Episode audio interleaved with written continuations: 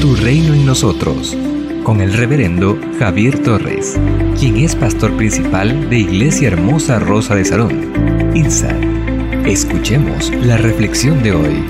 Tu reino en nosotros. La palabra de Dios dice en Primera los Corintios, capítulo 4, versículos 1 y 2.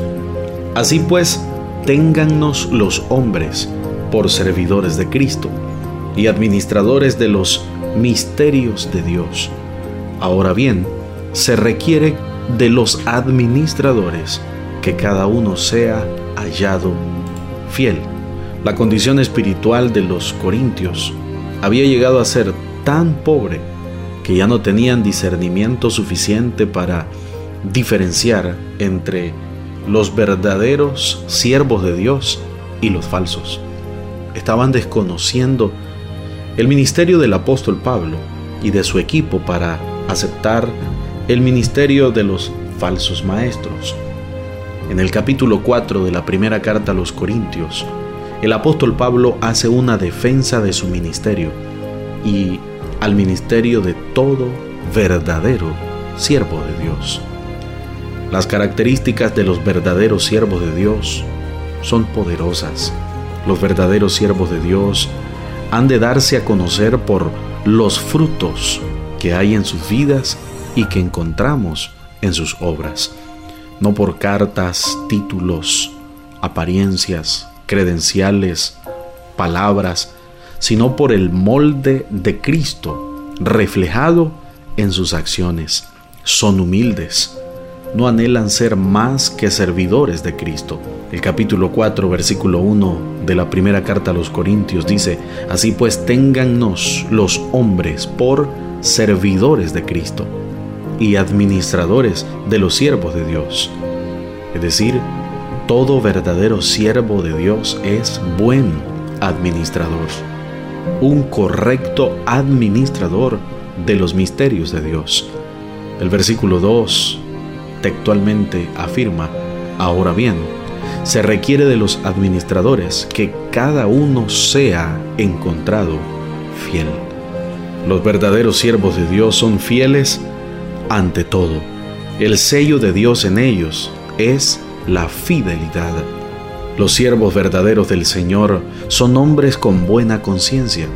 El versículo 3 y 4 del capítulo que estamos estudiando refiere, yo en muy poco tengo el ser juzgado por vosotros o por tribunal humano, y ni aun yo me juzgo a mí mismo, porque aunque de nada tengo mala conciencia, no por eso soy justificado, pero el que me juzga es el Señor.